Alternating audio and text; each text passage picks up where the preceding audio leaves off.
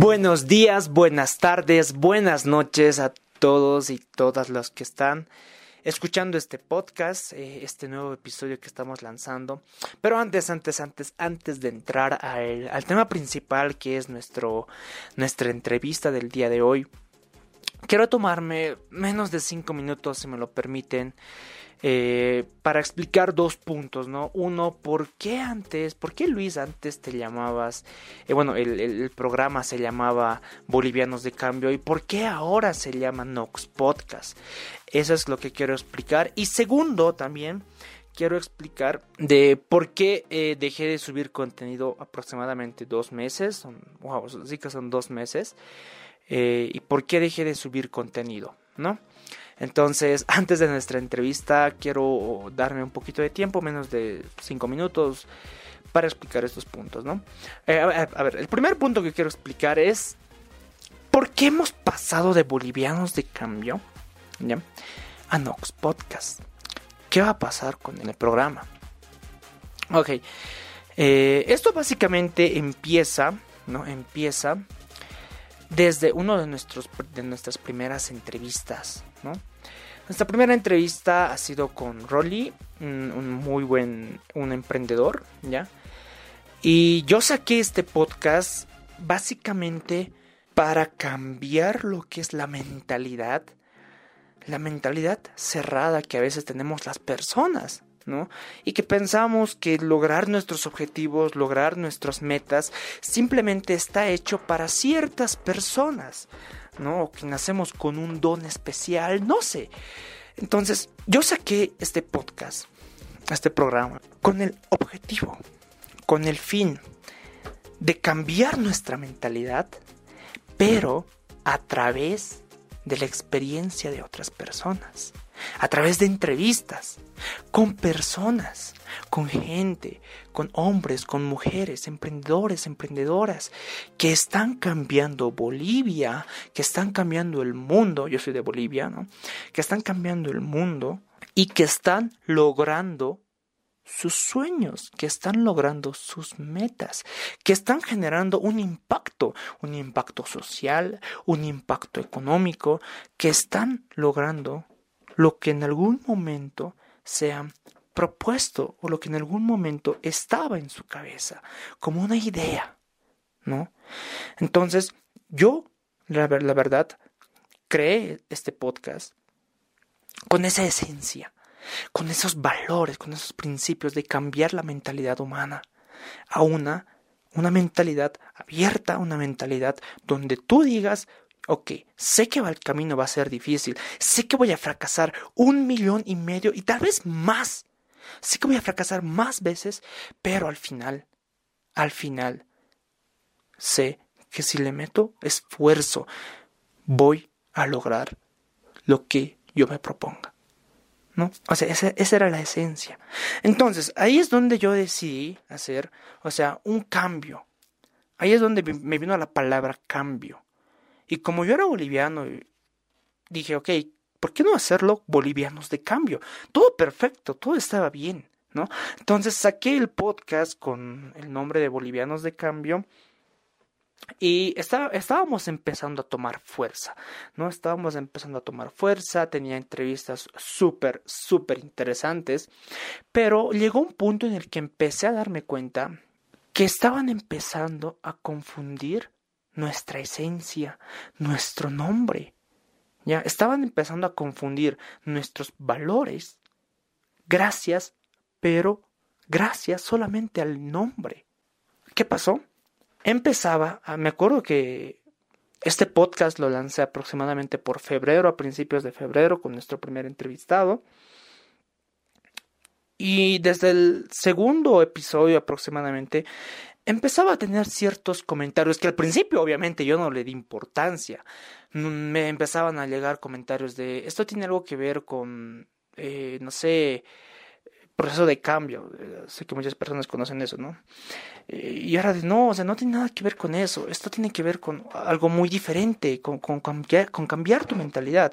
Por favor, no trates de tener otro, otro otro significado de este programa. Me decían, bueno, está bien, lo entiendo, eh, voy a escuchar los podcasts, listo. pero empezó a tener más fuerza ese tipo de comentarios, mucha más fuerza. Y llegó un punto en el que me acuerdo que yo a cada rato entraba, ¿no? Entraba a, a la página de Facebook de Bolivianos de Cambio y empezaba a ver pues comentarios que nada que ver. Lo que pasó fue que en Bolivia, aquí donde yo vivo, en Bolivia, eh, estábamos saliendo de una situación política que ha tomado fuerza a nivel mundial y estábamos entrando a un proceso electoral, estábamos eh, con vistas a las elecciones para eh, escoger a nuestro presidente y empezaba a haber comentarios de todo tipo, que pero que nada que ver, que no tenía nada que ver con lo que nosotros estábamos haciendo. ¿no? Comentarios de, ah, deberíamos votar por tal candidato, que deberíamos votar por ese otro candidato, que este candidato es mejor, o otro comentario que decía que los... O sea, incluso había un comentario que decía más o menos que mm, no quiero generar ningún conflicto, cuando ya estaba generando algún conflicto, no quiero generar ningún conflicto, solamente voy a decir que los políticos y que la política y que el dinero, o sea, comentarios que realmente no tenían eh, ningún sentido cuando tratábamos de hablar de bolivianos de cambio. Entonces yo me empecé a dar cuenta que la gente, que la gente ya empezaba a asociar bolivianos de cambio como una, em, no sé, como, como una campaña electoral. Exacto, esa es la palabra, como una campaña electoral. No, no, esa no es la esencia. Y no quería, yo en lo personal, no quería que nuestro podcast, que nuestro programa se vea afectado simplemente por el nombre. No, yo no quería eso. No quería eso. Entonces, eh, ahí es cuando decidí, ok, eh, bolivianos de cambio, la esencia, los valores, hablé con algunos amigos, amigas, me dijeron que la esencia, que los valores de bolivianos de cambio están muy bien, ¿no? Pero, o sea que va a ser muy difícil crecer y llegar a la cantidad de personas o llegar a las personas básicamente teniendo estos problemas desde el inicio, porque ni siquiera estábamos, eh, estábamos recién empezando a tomar fuerza. Y tener ese tipo de problemas ahora, no. Entonces eh, ahí es donde decidí cambiar el nombre de Bolivianos de Cambio por lo que actualmente tenemos de Nox Podcast, manteniendo nuestros valores, manteniendo nuestros principios, ¿no? Y el segundo punto que quería explicarles es una lección que yo aprendí y básicamente es no te enfoques en el problema. Cuando llegó esta, esta, esta época del COVID-19, de la época de cuarentena, me enfocaba demasiado, pero demasiado en el problema mucho me enfocaba en el problema. ¿No? Y ese ha sido un error mío, lo, reconozco, ¿ya? Y estuve dando mucho tiempo vueltas y vueltas y vueltas eh, al problema, ¿no? Pero en ningún momento, y esto me, me, enorgullece, me enorgullece poder decir que, que, que, me di cuenta, más vale tarde que nunca, me di cuenta de que tengo que enfocarme en la solución y no en el problema. Entonces, eh, básicamente esa es la explicación del por qué no he subido los podcasts. Porque yo decía, ok, la época de cuarentena ya va a terminar, en mi inocencia, ya va a terminar. Y eh, voy a empezar a grabar otra vez. Ok, entonces decía ya, ya, lo aplazaremos para de aquí a una semanita, por favor, o lo aplazaremos para de aquí a dos semanas cuando acabe la cuarentena, o apenas termine la cuarentena, haremos la entrevista. Y los entrevistados me decían, ya, está bien, me parece muy bien. Pero pasaba una semana, dos semanas, que luego extendían nuestra época de tiempo de cuarentena. Pasaba otras semanas, otra vez una extensión mucho más grande, cuarentena total.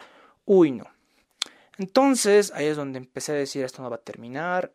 Bueno, empezaría a buscar soluciones, ¿ok? Y empecé a trabajar en eso. Y al final, eh, decidí no enfocarme en el problema y ese es un mensaje también que quiero darle a, todos ustedes, eh, a todos los que nos están escuchando en este programa, que por favor, eh, sé que esto es algo que ya muchas veces se repite, pero creo que no está de más volver a repetirlo, no se enfoquen en el problema, enfóquense en la solución, ¿no? Eso, eh, bueno, esos dos puntos quería explicarles, bueno, Eh, ha sido 10 minutos, eh, una disculpa por eso. Pero ya, eh, dejemos de lado esos dos puntos y ahora, ahora, ahora sí, quiero, quiero presentarles a un emprendedor, a nuestra a nuestro primer entrevistado después de haber cambiado el nombre a Nox Podcast, a Naim Alice, un emprendedor, él es boliviano, tiene, es cofundador de Bigam, una empresa, una empresa social eh, realmente interesante, una empresa social realmente interesante. Ellos hacen un reciclaje de chicles. Bueno, no quiero, no quiero eh, arruinarles toda la entrevista con un resumen.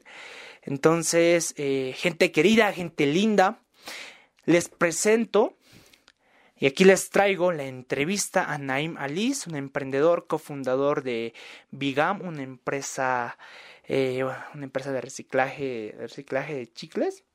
Súper interesante el proyecto, una propuesta de valor muy interesante. Y, y, bueno, pues de esta entrevista, como siempre, como siempre, hay muchas, pero muchas muchísimas lecciones que podemos extraer, ¿no? Espero lo disfruten, así como yo disfruté haciendo esta entrevista. Eh, un saludo a Naim, que seguro va, a escuchar este podcast, este episodio cuando salga. Un saludo y gracias, hermanazo. Muchísimas gracias por haber aceptado mi invitación. Y bueno, pues decirte que contigo arrancamos esta nueva etapa y toda audiencia estén atentos a nuestras redes sociales que vamos a ir mandando, que vamos a estar eh, publicando más contenido, ¿no? Contenido para que nosotros crezcamos como personas.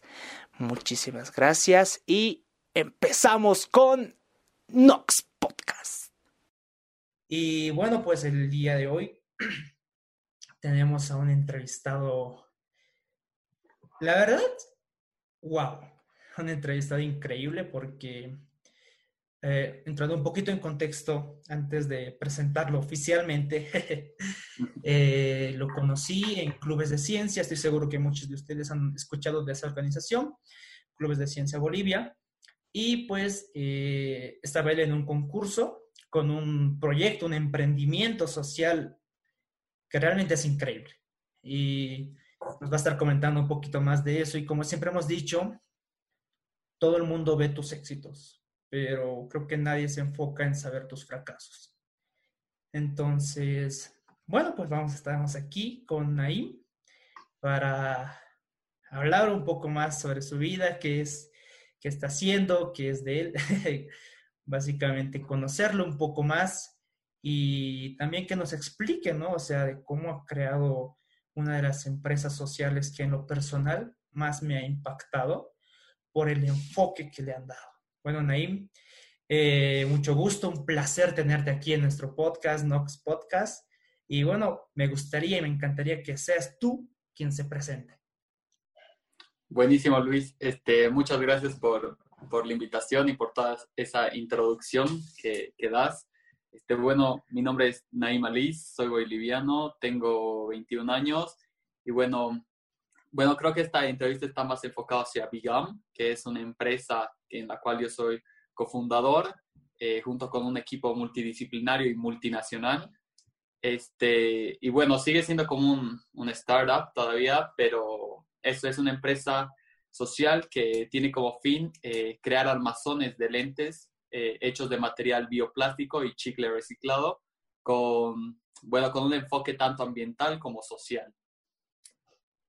Wow, e, e, ese es el plato fuerte, gente. Ese es el plato fuerte. Eso es realmente a lo que vamos a llegar. Pero antes, antes, antes, antes, antes, cuéntanos un poquito más de ti. De dónde has nacido, eh, dónde estudiabas, qué estás estudiando actualmente, en qué universidad estás. Cuéntanos un poquito más. Queremos saber quién es Naim. Ok, súper. A ver, este, ya yo nací en Bolivia, en Cochabamba, para ser más específico. Eh, este es mi último semestre. Yo estudio comunicación corporativa en la Universidad Privada Boliviana. Y bueno, creo que en sí mi carrera no refleja tanto lo que yo hago, lo que yo creo, pero sí es algo que realmente me apasiona, ¿no? Entonces, bueno, igual siento que eso no define absolutamente nada de lo que uno se convierte cuando, cuando ya crece o cuando empieza a emprender, pero bueno, eso soy yo, eso es lo que hago. Este, y eso, ¿no? O sea, siempre he estado metido en proyectos, siempre me ha gustado como que si hay una oportunidad, este, tomarla. Entonces, creo que eso es algo que, que, me puede definir o quizás les puede dar un pantallazo para que me conozcan un, un cacho más. Quiero quedarme con algo que has dicho. Cuando ves una oportunidad, la tomas. Eso es lo que dijiste, ¿verdad? Sí, siempre. Pero, ¿nunca te ha dado miedo de tomar alguna oportunidad? O sea, ¿nunca te ha dado miedo de decir, ¿qué pasa si es que hago esto, dejo de hacer aquello? No sé, o sea, eso me va, va, a mover mis horarios, va a empezar a, a demandarme más tiempo, tal vez más dinero, o sea, ¿cómo superas ese miedo? A ver, este, sí, efectivamente, cuando, cuando uno toma una, a ver, las oportunidades siempre están ahí, solamente tenemos que tomarlas, ¿no? Y cuando uno decide tomarlas, efectivamente se presenta, está ante un miedo que es inminente, ¿no? Y que uno siempre lo va a sentir, pero la clave está darse cuenta que, ok, asumo el reto, tengo miedo, tengo dos chances, o gano o pierdo. Entonces, lo máximo que me puede pasar es perder y volver a mi estado original, ¿no? Quizás un poco más bajoneado o algo, pero vuelvo a lo que tenía.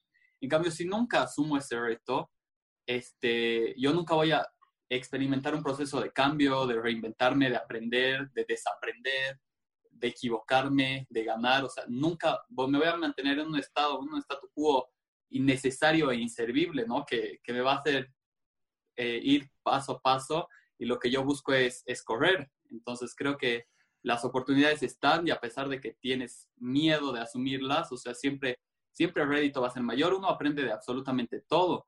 Entonces, sea, yo he aplicado a un montón de cosas, siempre me he metido a un montón de cosas que me han defraudado, me han hecho sentir mal, este, me han hecho dudar de mí mismo, pero bueno, o sea, si yo nunca las hubiera tomado, quizás no sería quien soy ahora, este, no hubiera aprendido lo que he aprendido y bueno, de eso he aprendido para poder aplicar otras cosas y sacar provecho de otras cosas.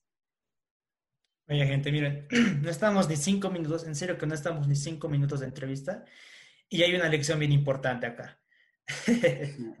Ahora, quiero preguntarte algo más. Tú nos decías que debemos tomar oportunidades, que si no nos quedamos, en, nos quedamos estáticos, no crecemos, que damos pasos cortitos, pero es mejor muchas veces correr. Pero, ¿cuánto tiempo te ha tomado desarrollar esa mentalidad? Porque una cosa es lo que, lo, que hablamos, lo que decimos, y otra cosa es realmente creérnoslo, creer que eso va a pasar y creer que esa es la verdad. Y yo considero, y creo que hay mucha gente que desarrollar esa mentalidad de ganador, como se le conoce, una persona exitosa, una persona que nunca, nunca, nunca está quieta, que siempre se está retando a sí mismo, requiere un tiempo. Entonces, ¿cuánto tiempo aproximadamente te ha tomado desarrollar esa mentalidad? O, tus, tus papás te lo han implantado desde un principio. A ver, Luis, creo que va por ambos lados, ¿no? O sea, siempre hay un bagaje familiar que te acompaña el resto de tu vida y también hay una esencia propia con la que uno nace, ¿no? Que puede ser su, personalidad, su carácter, su forma de ser, que eso ya lo tienes y puede ser que lo vayas terminando de construir, lo vayas puliendo o lo vayas perdiendo, o sea, pero siempre uno tiene una cierta, uno, un cierto linaje, ¿no? Pero más allá, respondiendo a tu pregunta, creo yo que no hay un tiempo, ¿no? Más que un tiempo, yo creo que hay un momento. O sea, hay, hay un momento trascendental, yo creo, en el que en el que descubres para qué eres bueno o qué es lo que quieres lograr. Y de ahí para adelante y es donde, donde cambia tu visión del mundo. Eh, yo no te puedo decir, ok, he tardado seis meses en decir, a ver, mi propósito de mí es cambiar el mundo, ¿ya? Entonces yo no te puedo decir, he tardado seis meses en, en descubrir que quiero cambiar el mundo. No. O sea, yo me he dado cuenta que yo puedo cambiar el mundo un día que, que me he puesto a leer, me he puesto a pensar y me he dado cuenta que mis pequeñas acciones van a tener una repercusión eh, en, mi entorno, eh, en mi entorno directo y ese entorno directo puede repercutir a otros y a otros y otros y se hace un efecto de, de nieve. Entonces, desde ese instante he dicho, ok, no me importa qué, qué diga la sociedad de mí o que, o que piensen que soy un utópico o cualquier cosa, este, yo de aquí para adelante empiezo a trabajar por lo que yo me estoy proponiendo. Entonces, creo que va a raíz de encontrar tu propósito en la vida más que un tiempo para formarte, sino encontrarlo. y se dice que, o sea, las verdades siempre están dentro nuestras, solamente hay que encontrarlas. Entonces creo que es un proceso de autodescubrimiento en donde uno puede encontrar realmente la verdad, el propósito que está dentro de sí mismo para de ahí en adelante poder proyectarse. Lo que me dices me encanta porque eh, te pongo un poquito en contexto. Hay gente, digamos, que piensa que, o sea, los emprendedores o los más grandes empresarios ya nacen con eso. ¿no? Ya nacen, pero, o sea, eso es mentira, eso es mentira, eso es falso. Y acabas de decirnoslo, o sea, hay un momento. Mm. ¿Cuál ha sido tu momento? Uf. Mira, es súper difícil porque yo no sé si, o sea, no, no tengo claro así el momento en sí, pero a ver, yo, eso sí, lo he tenido claro desde pequeño, que siempre me ha gustado ayudar. Ya, o sea, siempre me ha gustado saber que mi vida tiene una utilidad para otros. Entonces, desde muy joven yo he estado metido en, voluntariados, en proyectos sociales, eh, orfanatos, el hospital, reciclaje, ambientalismo.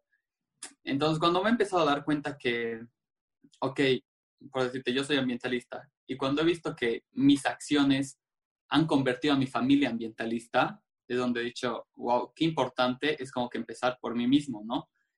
¿Por qué? Porque yo voy al supermercado y no pido bolsa y detesto y salgo súper cargado, no me importa, pero salgo con mis cosas. Y un día lo acompañó mi papá al supermercado y mi papá salió del supermercado todo cargado sin pedir bolsa.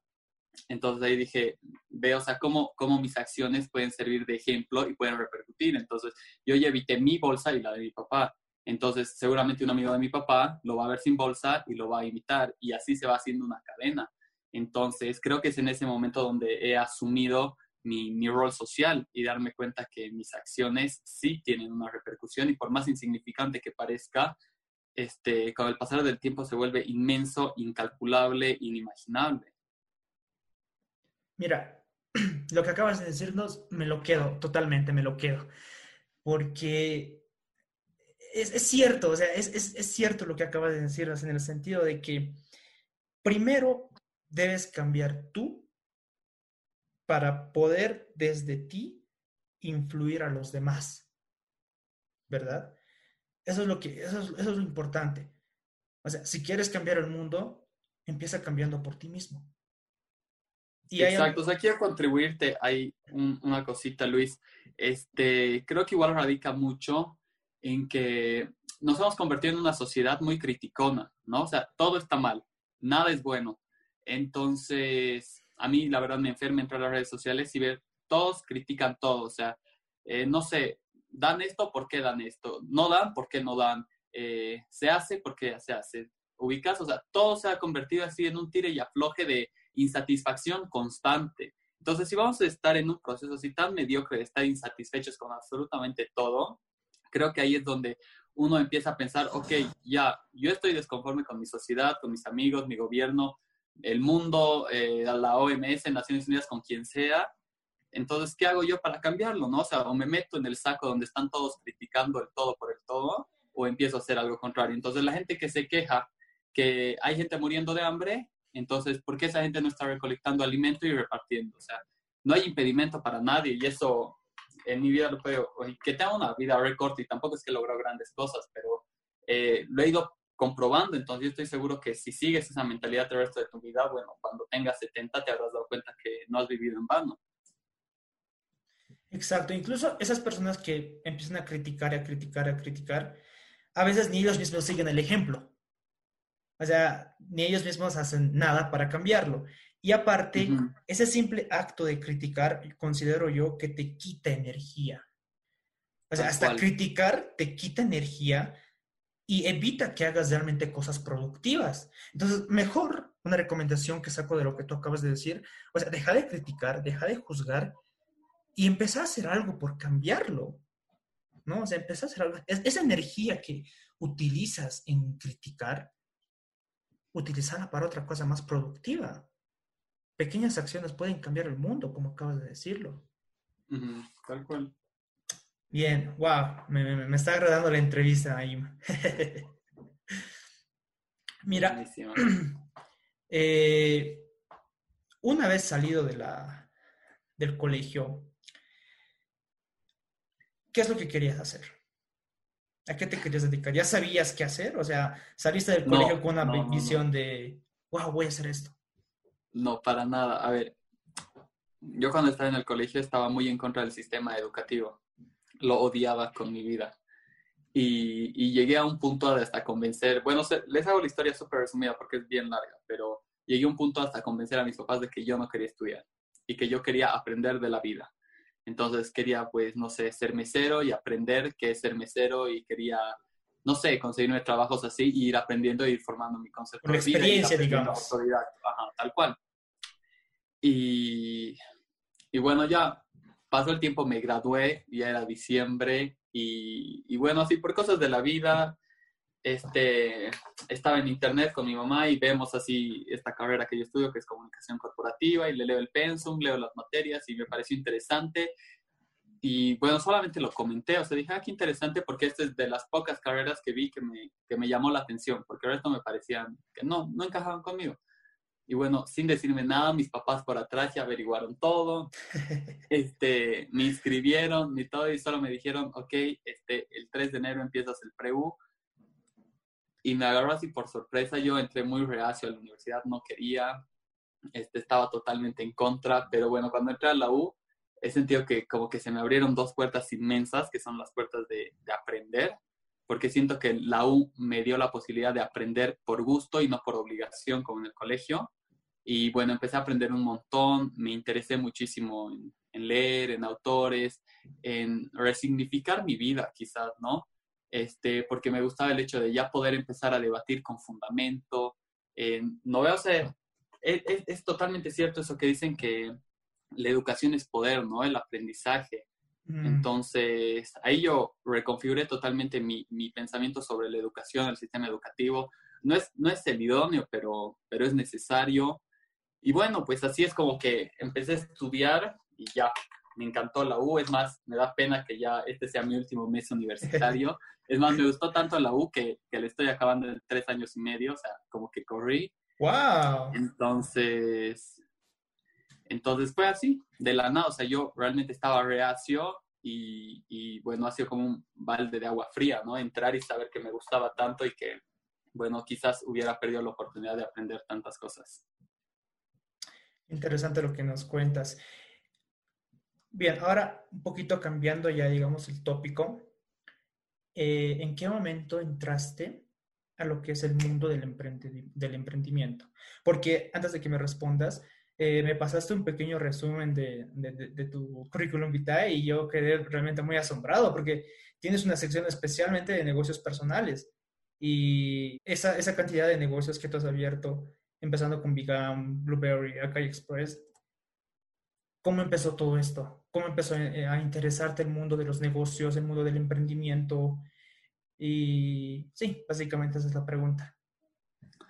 A ver, bueno, desde chiquito siempre me han metido los negocios en mi, en mi casa, ¿no? Mis, vengo de familia, bueno, árabe, entonces como que les encanta el comercio, la venta, todo. Entonces está, siento que está como que en mi sangre.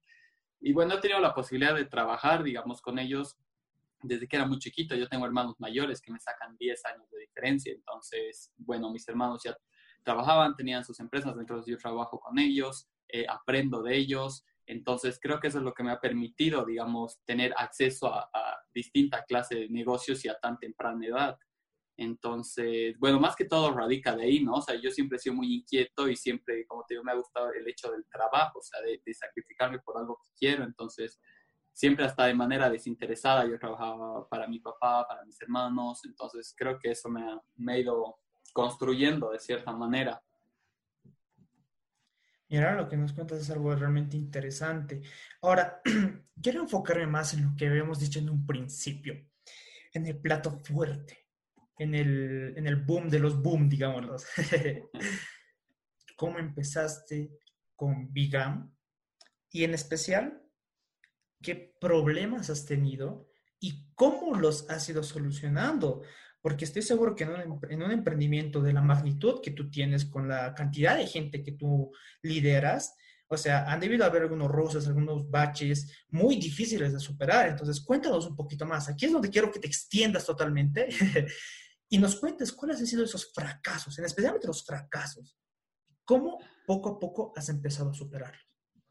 Buenísimo, Luis. Y bueno, para empezar esto, eh, cuando empezamos a hablar de Bigam, a mí ya me gusta empezar a hablar de equipo, porque Bigam no es netamente mío, ni es invención totalmente mía, no, que es un equipo de, de cinco personas que han estado detrás de esto, trabajando súper arduo. Y a ver, todo inicia con que esa inquietud que, que ya te dije que tengo me llevó a estar en Internet siempre buscando oportunidades. Entonces, yo encontré una oportunidad de jóvenes líderes, emprendedores, aplica ya.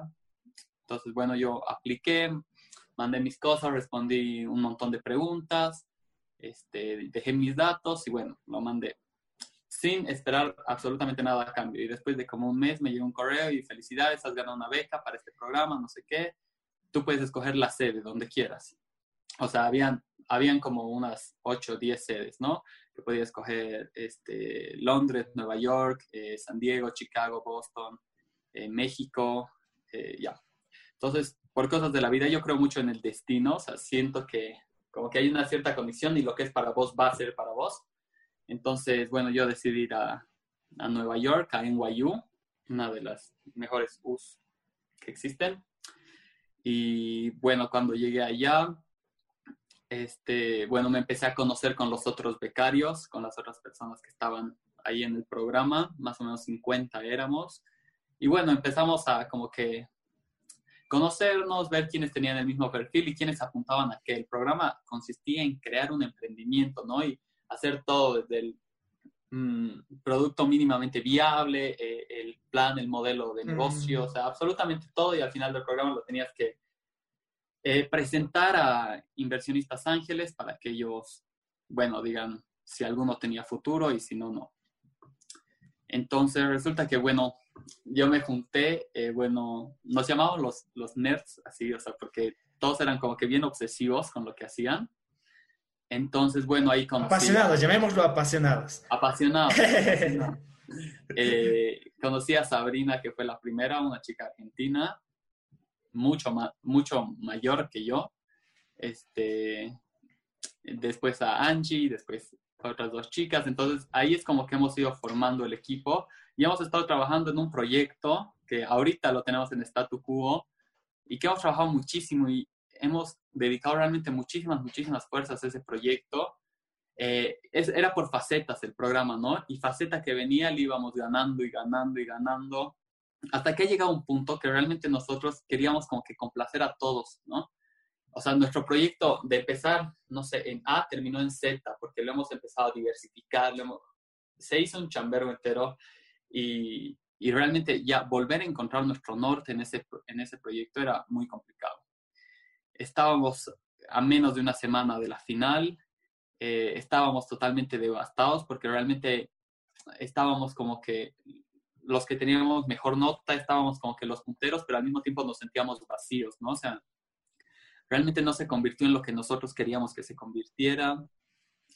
Entonces, bueno, o sea, sí como un momento bien duro porque yo me acuerdo de llamar a mis papás acá yo quería llorar así porque decía como que no, todo se me está desmoronando, o sea, era tan buena idea y de la nada está perdiendo fuerza, eh, se nos ha salido de las manos, eh, ya se complicó, hasta trajo como que ciertos problemas dentro del equipo.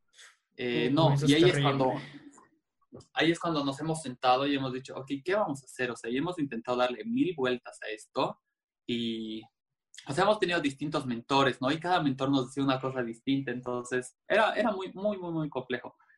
Entonces ahí hemos dicho, ok, esto no da, o sea, varias veces hemos intentado como deshacernos del proyecto inicial que se llamaba Equal y, y no nos deshacíamos y lo reinventábamos y lo, y lo, cambiábamos un poquito y tratábamos de acomodarlo, pero realmente perdió su esencia original de lo que era Big y ya no, digo, de lo que era Equal, entonces ya no era Equal, era otra cosa totalmente distinta.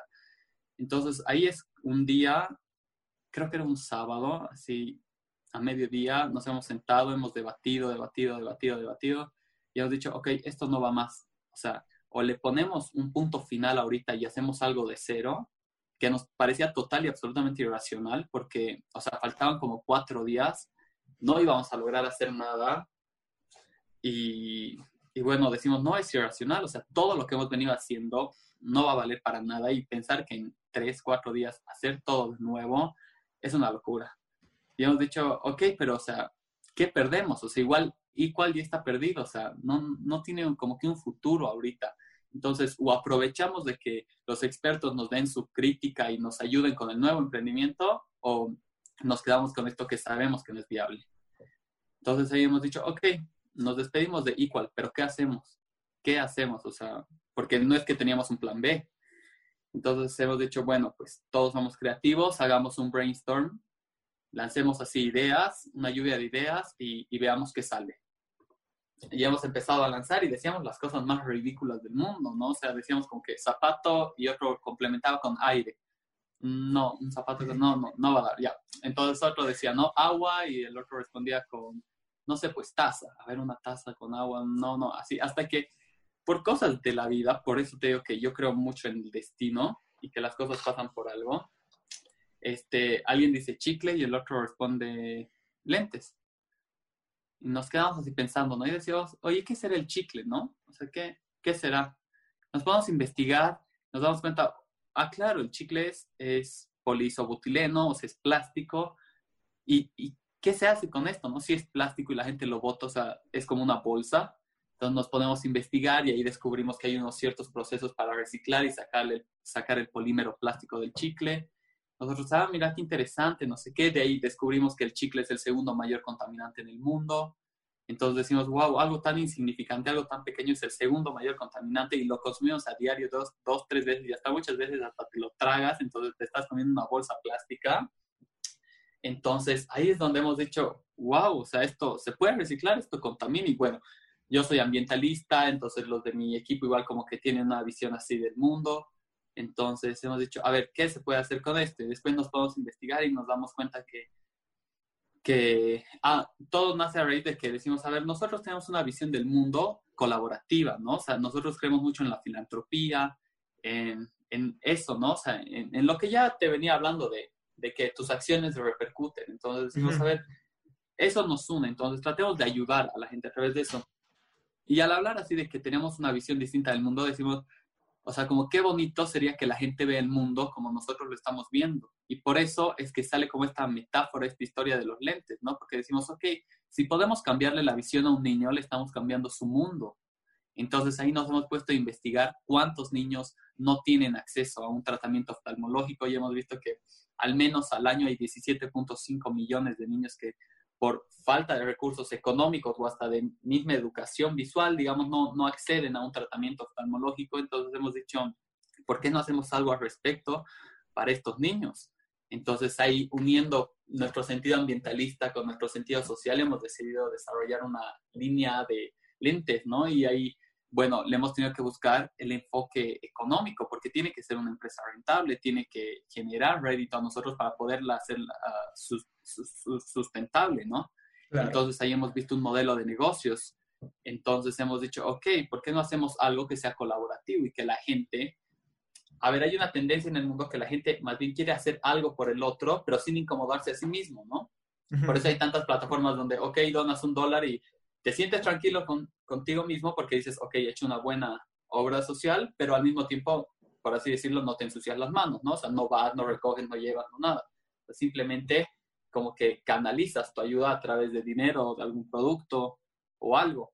Entonces ahí hemos dicho, ok, ¿por qué no hacemos una, un modelo de negocios que sea buy one, give one? O sea, compras uno, regalas el otro. Entonces ahí hemos desarrollado un modelo de negocios en donde una persona se compra un, unas gafas, unas gafas de sol, común y corrientes, digamos, o sea, que sean de muy buena calidad, que compitan con marcas internacionales y que al mismo tiempo le están regalando un tratamiento oftalmológico y unos lentes ópticos a un niño con discapacidad visual. Entonces ahí es donde surge eso y hemos dicho, ok, tenemos como 72 horas para trabajar en esto y ver si es viable.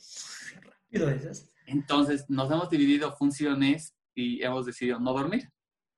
O sea, era lo que podíamos hacer y era como que nuestro último fin de semana en Nueva York, todos habían salido, todos querían fiesta, todos querían una que otra cosa y, pero no, nosotros hemos decidido como que priorizar, o sea, primero lo primero y luego lo importante, ¿no? O sea, lo primero era era ir, o sea, ¿para qué habíamos ido? Habíamos ido a ese programa, entonces eso era lo primero. Y ya bueno, era importante socializar con los amigos, salir a conocer, disfrutar, pero, pero no era lo primero. Entonces hemos decidido trabajar súper arduo, nos hemos contactado con gente en el Tecnológico de Monterrey, en la Universidad Autónoma de Guadalajara, este, con gente aquí en Bolivia, con gente en Argentina, Colombia, Brasil, o sea, hemos movido una red de contactos impresionante, hemos hablado acá en Bolivia con hasta con la encargada de responsabilidad social del Banco Nacional, que tienen un programa igual de salud visual para los niños. O sea, hemos movido todas las cartas que hemos podido para desarrollar el proyecto.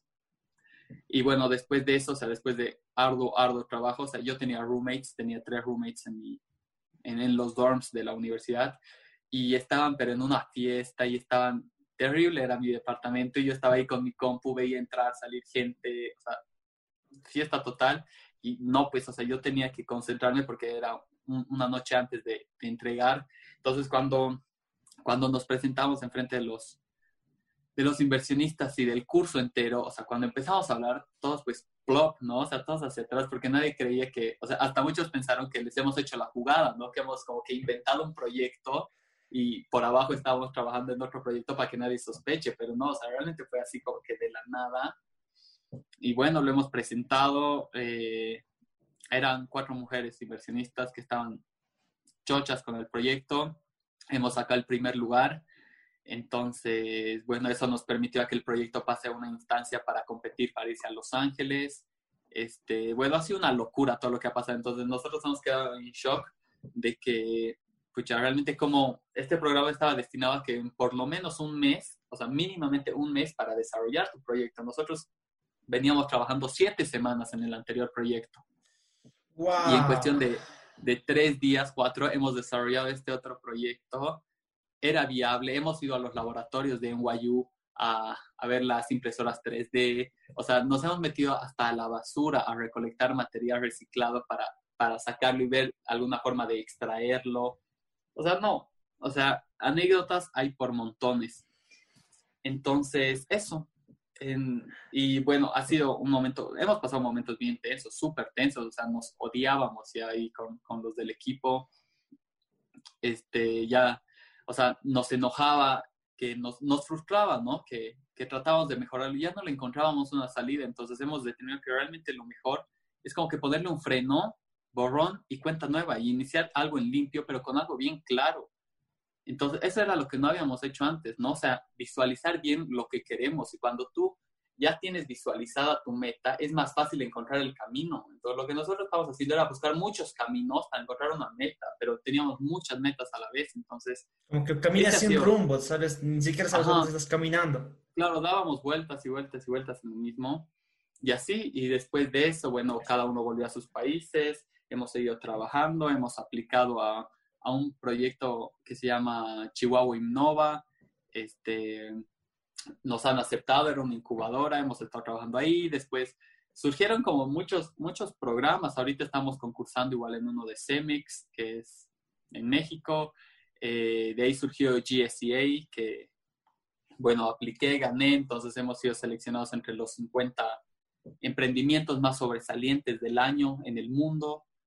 Entonces, es como que fue una bolita de nieve, ¿no? Que era chiquitita y empezó a crecer y crecer y crecer. Y, y, bueno, seguimos en eso, o sea, no te puedo decir que somos exitosos porque no hemos recibido ni un boliviano de todo lo que, lo que venimos haciendo hasta ahora, pero, pero eso, o sea, el proyecto sigue creciendo, no solamente eso, nos ha abierto muchísimas oportunidades laborales, personales, hemos conseguido becas, hemos conseguido un montón de cosas, hasta empleos hemos conseguido y, y solamente por, por no tirar la toalla, ¿no? Mira, me dejaste sin palabras. Hay muchas cosas de las que se puede sacar de todo lo que has dicho.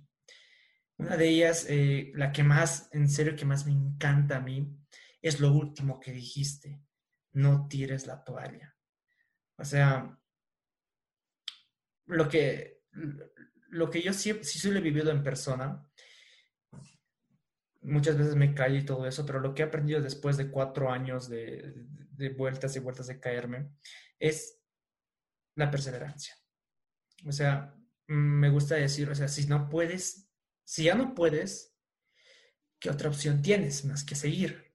O sea, si lo has intentado, si lo has intentado, si lo has intentado y ya no puedes y te caes cada vez peor, ¿qué otra opción tienes más que levantarte? ¿No? Y ahí hay una delgada línea, Luis, entre, entre ser perseverante y, bueno, reconocer que realmente no da.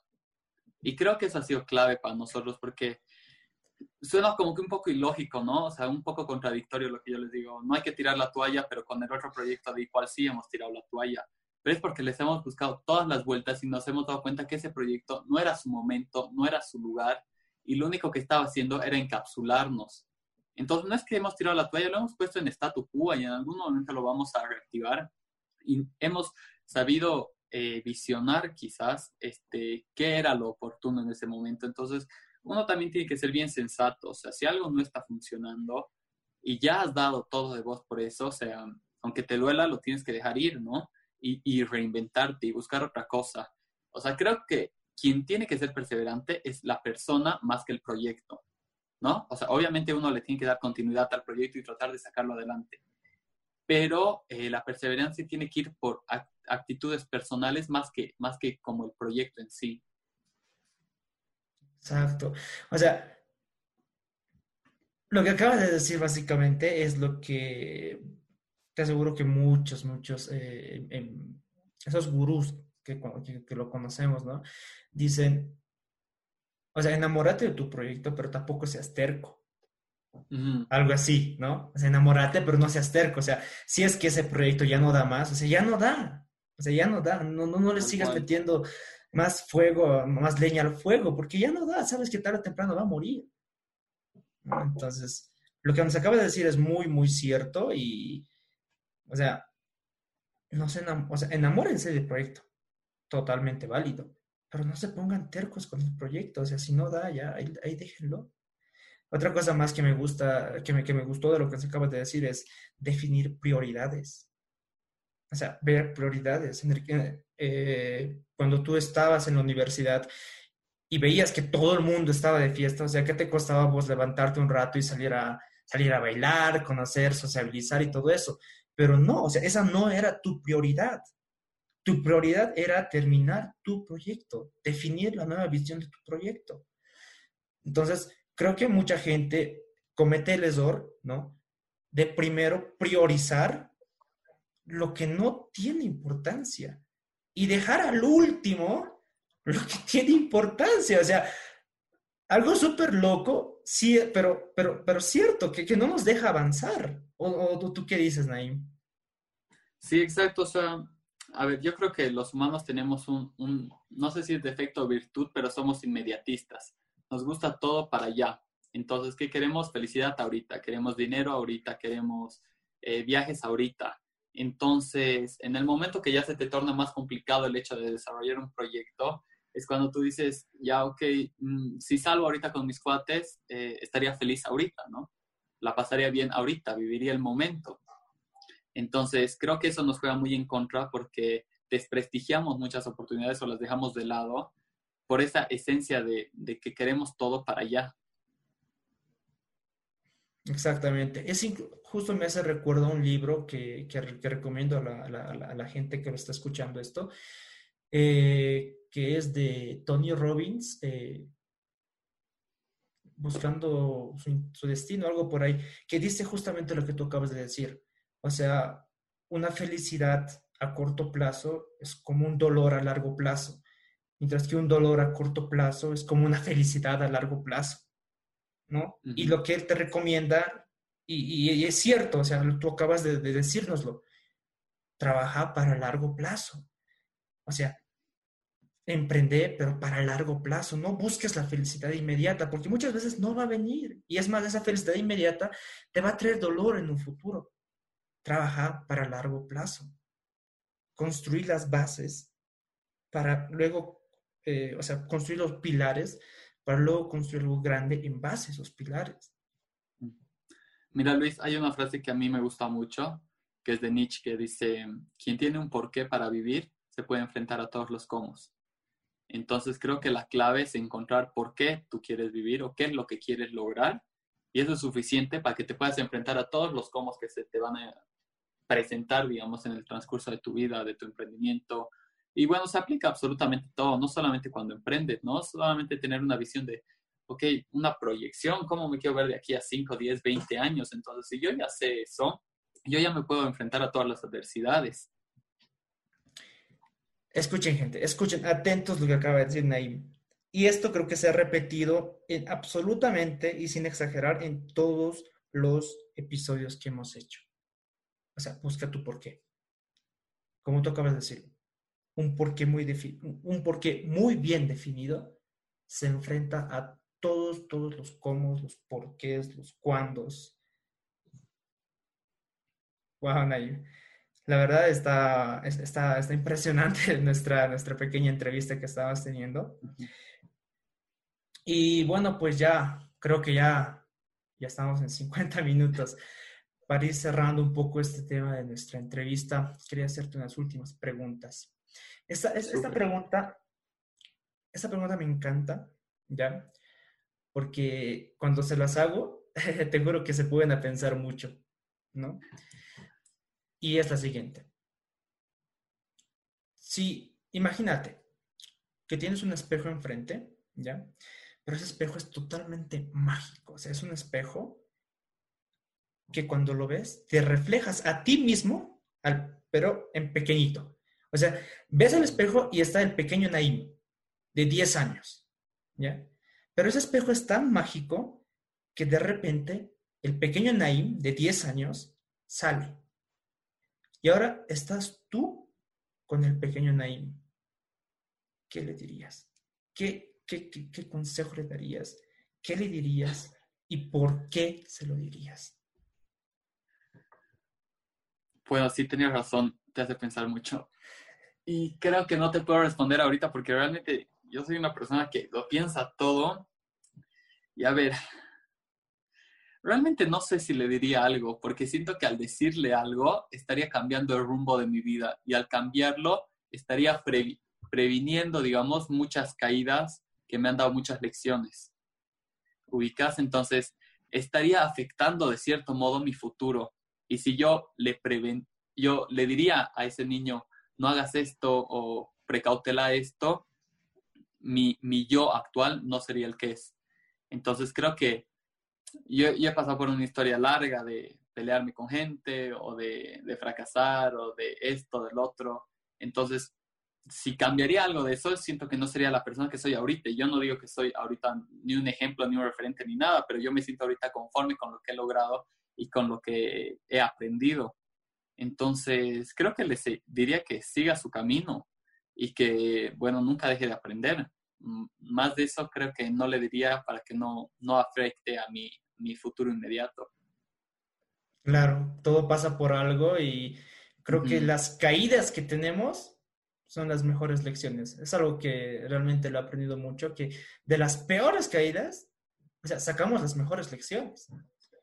Así es, es que decirle algo a, mi yo niño sería como que querer omitir el dolor o querer omitir eh, la lección. Entonces creo que de eso no se basa porque, a ver, la vida no es, no es perfecta, la vida no es, no es feliz, no es linda. O sea, en esencia no lo es. Uno la transforma, uno la vuelve hasta que uno le encuentre el significado al porqué de su vida, pero en sí, o sea, la vida está llena de, de caída, llena de tristeza, de hambre, de pobreza, de... O sea, todo lo malo que te imaginas está en la vida. Entonces, decirle a mi yo pequeño que, que no pase por eso eh, sería como que vivir en una burbuja. Entonces, le diría más bien que sea más arriesgado, quizás hasta más aprendizajes hubiera tenido. Es la única respuesta que no coincide con las demás respuestas, te diré.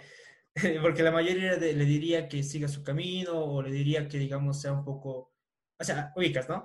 Pero tú eres de, no, no le diría nada. Solamente lo tomo de la mano y lo llevo a pasear por ahí y disfrutar un momento, estar conmigo mismo. Algo así, digamos. sí, quizás es algo más, no sé, romántico, más poético, pero, o sea, siento que cada uno escribe su vida en el momento que está, ¿no? Y uno, y uno tiene que aprovechar el momento y tiene que saber cómo escribirlo y tiene que saber qué decisiones tomar, pero todo en su momento. Pero ese momento va a venir cuando tú reconozcas el porqué de tu vida. Entonces, si tú tratas de adelantar ese momento, tratas de forjarlo por alguna manera, no va a funcionar. O sea, la cosa es realmente encontrarlo y no fingir que lo has encontrado, ¿no? Porque mucha gente dice, ay, no, yo soy espiritualista, ahora ya me llega, no sé, mi inspiración y ya he cambiado mi vida, pero realmente no has cambiado. O sea, tú lo que has hecho es asumir una tendencia, una moda, un algo. Pero lo que tú tienes que hacer es realmente encontrar esa verdad dentro tuya para empezar a proyectarte. Entonces creo que de eso se trata, aunque suene así como que muy, muy utópico, muy así como romántico, ¿no? Es, esa es la palabra, es romántico en esencia, creo que es verdad. Porque hasta que no te conoces a vos mismo, y yo ni siquiera, yo puedo decir que no me conozco ni un 20% de lo que soy quizás, pero ese poco que te llegas a conocer es lo que te permite esclarecer tu vida y saber para qué estás acá, ¿no?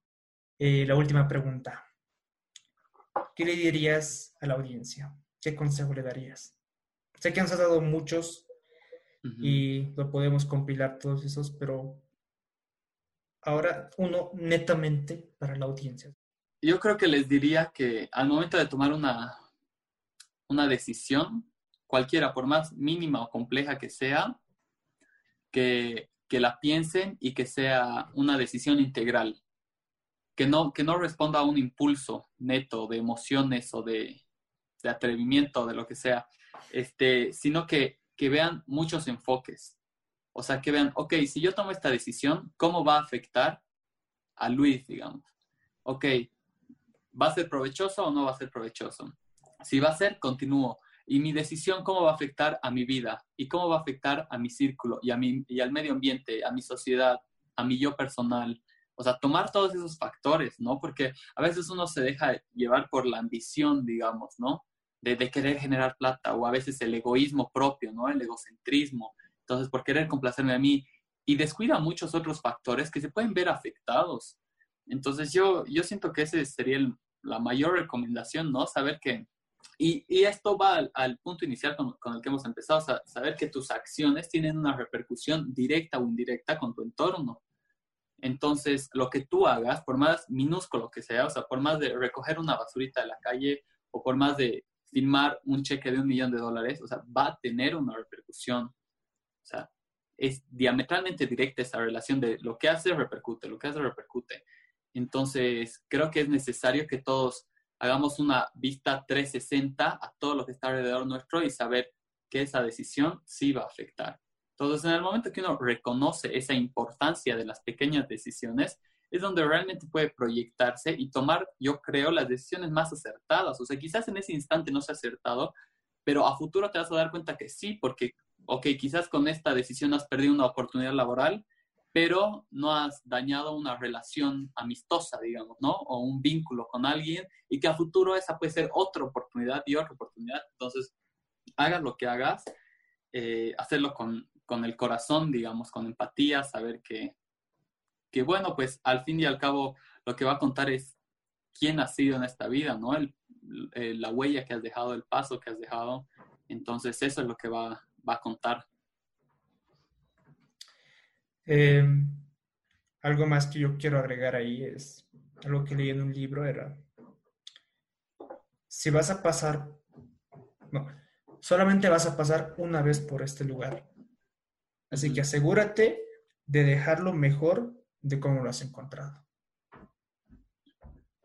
Sí, este Pedro Arrupe decía, eh, no me resigno a que cuando yo muera el mundo siga como si yo nunca hubiese vivido. Y creo que esa debería ser la consigna de todos, ¿no? O sea, hemos llegado a un mundo que parece bueno, pero en realidad es caótico, entonces si puedo contribuir a que sea un poquito menos caótico, este, ok, me puedo ir en paz. Señoras y señores, jóvenes, adolescentes, niños, quienes están escuchando este podcast, Naim. Gracias, gracias, Naim, en serio, de todo corazón, muchísimas gracias. Creo que ha sido muy, muy, muy buen eh, recomienzo, no sé si decirlo así, la verdad. Eh, la verdad, este, este podcast, este, esta entrevista me ha encantado mucho. Hay muchas, muchas lecciones Y bueno, pues eh, no sé si quieres despedirte por último de la audiencia, de las personas que te van a escuchar una vez que lo publique este podcast. Buenísimo, este, bueno, primero agradecerte a ti Luis por, por tener el interés, ¿no? Y la buena onda de, de tener este como conversatorio, igual a todos los que están escuchando, espero que esto les sirva de alguito, por más mínimo que sea, o por lo menos para pasar el rato, siento que ha tenido una utilidad, así que gracias a todos por escucharnos, por seguir a, a Luis y bueno, ojalá algún día nos conozcamos o ojalá esto les sirva para emprender, tomar riesgos o, o, bueno, para lo que sea, pero siempre se aprende, así que si han aprendido por lo menos una nueva palabra, basta. Eso sí, eso sí. Listo, gente. Entonces, hasta el próximo episodio de su podcast, Nox Podcast. Medio redundante, pero así es, gente. Nos vemos. Increíble. Increíble. Hay lecciones realmente, wow, hay una infinidad de lecciones que podemos sacar este, de esta entrevista. Espero les haya encantado. No olviden seguirnos por nuestras redes sociales, la página oficial en Facebook, Nox Podcast. Y también eh, por mis redes sociales, por mi Instagram, por mi Facebook, LuisJQR. Y, y nada, cuídense y nos vemos en el próximo episodio de Nox Podcast. Se cuidan, por favor, quédense en casita, no salgan si no es necesario. Las saludo ante todo y hasta la próxima entrevista.